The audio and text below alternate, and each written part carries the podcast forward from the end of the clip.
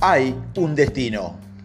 Dicen que el destino, tu sueño, tu propósito son fantasías. Dicen que son inalcanzables. Dicen que aquel sueño del alma es como el amor platónico. Imposible.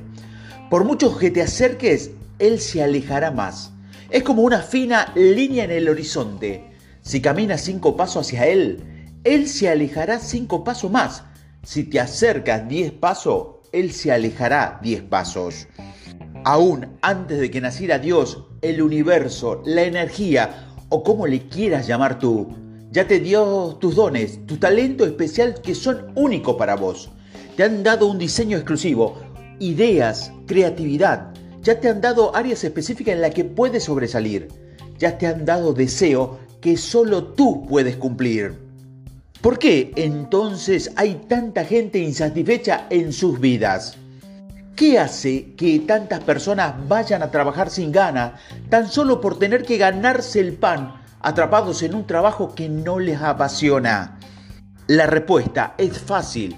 No van tras el sueño que ya les dio, sino avanzan en la dirección que les toca y escuchando la voz de su alma como única guía hacia su destino, entonces la tensión y la preocupación dominan su corazón.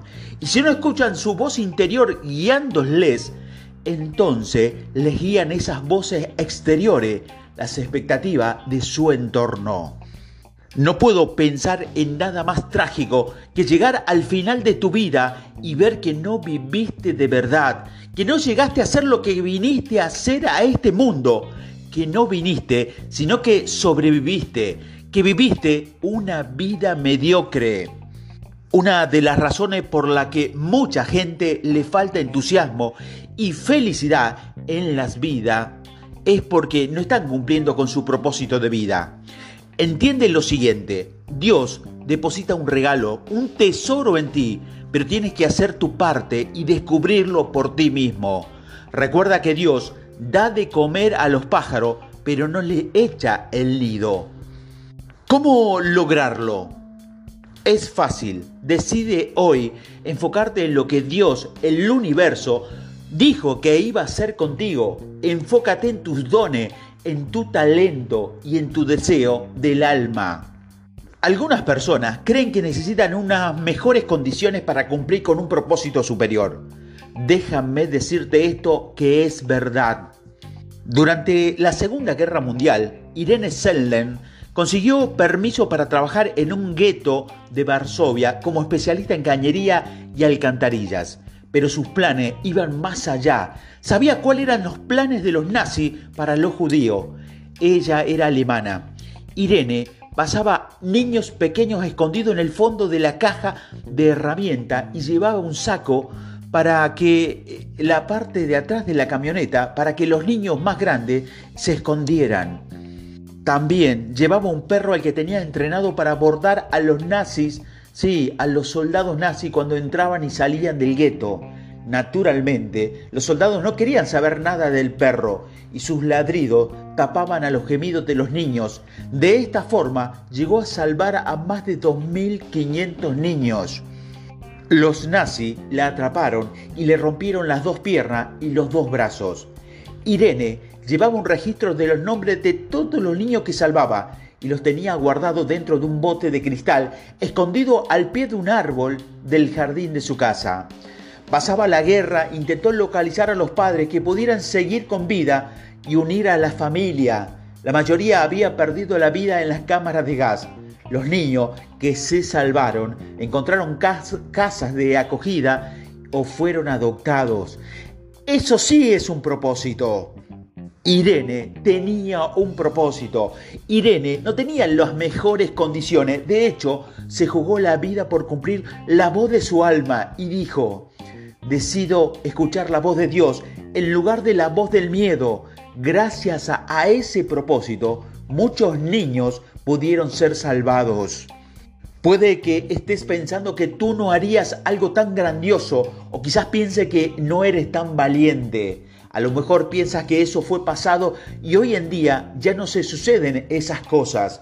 Y tienes razón, pero suceden otras. En algún momento tu mente puede estar contándote que tu propósito, aún sin saber cuál es, tiene que ser más pequeño. Y yo te pregunto, si crees que eso es verdad, ¿en qué momento lo decidiste? Amado oyente, este audio es para que de alguna manera, y tú vas a sacar exactamente lo que vengas a buscar de él. Si tú viniste a buscar una razón para no avanzar en la vida y una justificación para quedarte donde estás, aquí la vas a encontrar. Pero si vienes a buscar los motivos para poder encontrar tu propósito de vida y triunfar en la vida, también lo vas a encontrar. Así que este audio y su contenido serán tan buenos como tú quieres que sea y te cambiará la vida tanto como tú quieres que la cambie.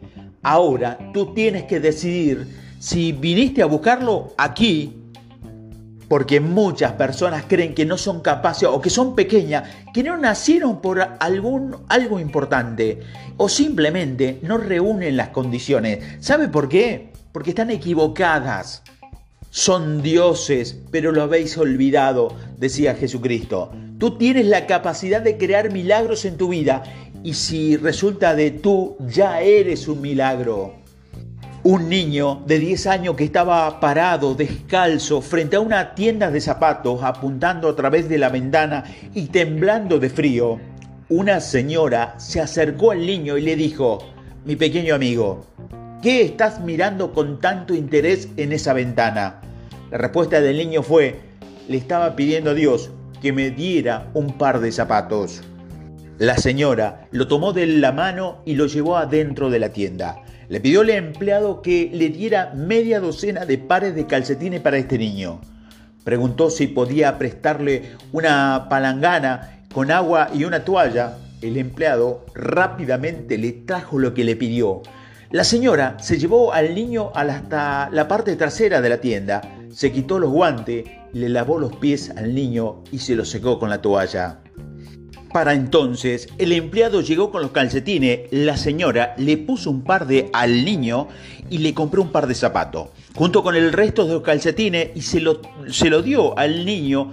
Ella acarició la cabeza del niño y le dijo, no hay duda, pequeño amigo, que te sientes más cómodo ahora.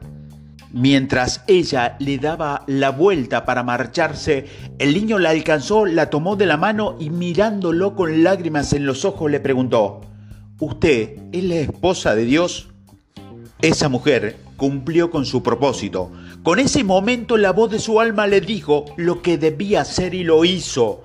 Y por lo tanto, en el instante siguiente, concibió el milagro. ¿Todavía no lo crees? Todavía está en tu mente y no en tu alma. Estás en el juicio y no en la intuición. Tu alma reconoce estas palabras, pero tu mente todavía se resiste porque trata de mantenerlos en la zona conocida. Si no liberas el juicio, jamás encontrarás tu propósito de vida. En la vida damos por hecho millones de cosas, pero son esas presuposiciones las que tienen la capacidad de cambiarnos la vida. Liberarnos del engaño de los sentidos hace que se liberen fuerzas que permanecían dormidas. La ciencia nos dice que solo percibimos por la vista un 9% de la realidad. El resto, un 92%, permanece oculto porque nuestros ojos no son capaces de captarlo. El resto de sentidos todavía captan menos información. Sabiendo esto, cuántas cosas nos estamos perdiendo. El cerebro siempre trata de autocomplacer la información que percibimos a través de los sentidos. Si a lo sumo tan solo captamos un 8% de lo que ocurre a nuestro alrededor, ¿cómo rellenaremos esa información para que pueda completarla en nuestra mente?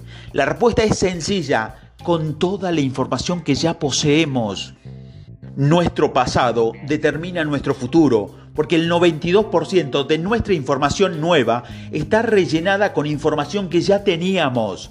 Es por este motivo que la, lo que estás viviendo o lo que viven las personas de nuestro alrededor, nos damos cuenta de que están repitiendo patrones una y otra vez, historias que se repiten en su vida una y otra vez, como un disco rayado que ni siquiera se dan cuenta podrían estar sucediendo lo mismo a nosotros, a nosotros en este momento. Puedo apostar que eso es cierto, eso es verdadero. Un médico entra al hospital de prisa después de haber sido llamado a una cirugía urgente. Él contestó a la llamada lo antes posible, se cambió de ropa y se fue directamente al bloque de la cirugía. Él encontró al padre del niño ahí y venía de la sala de espera. Al verlo, el padre gritó, ¿por qué tomaste todo este tiempo por venir? ¿No sabes que la vida de mi hijo está en peligro? ¿No tiene sentido de responsabilidad? El médico sonrió y le dijo, lo siento, yo no estaba en el hospital y me vine lo más rápido que pude después de recibir la llamada. Y ahora me gustaría que se calme porque yo ya puedo hacer mi trabajo. ¿Que me calme? ¿Qué pasaría si fuera su hijo el que estuviera en esa habitación ahora mismo? ¿Estaría calmado? Si su hijo estuviera muriéndose ahora en este momento, dijo el padre enfadado. El médico volvió a sonreír y le contestó, voy a decir lo que dijo Job en la Biblia. Del polvo venimos y al polvo volveremos. Bendito sea el nombre de Dios. Los médicos no pueden prolongar la vida. Iré a interceder por su hijo. Vamos a hacer todo lo posible por la gracia de Dios.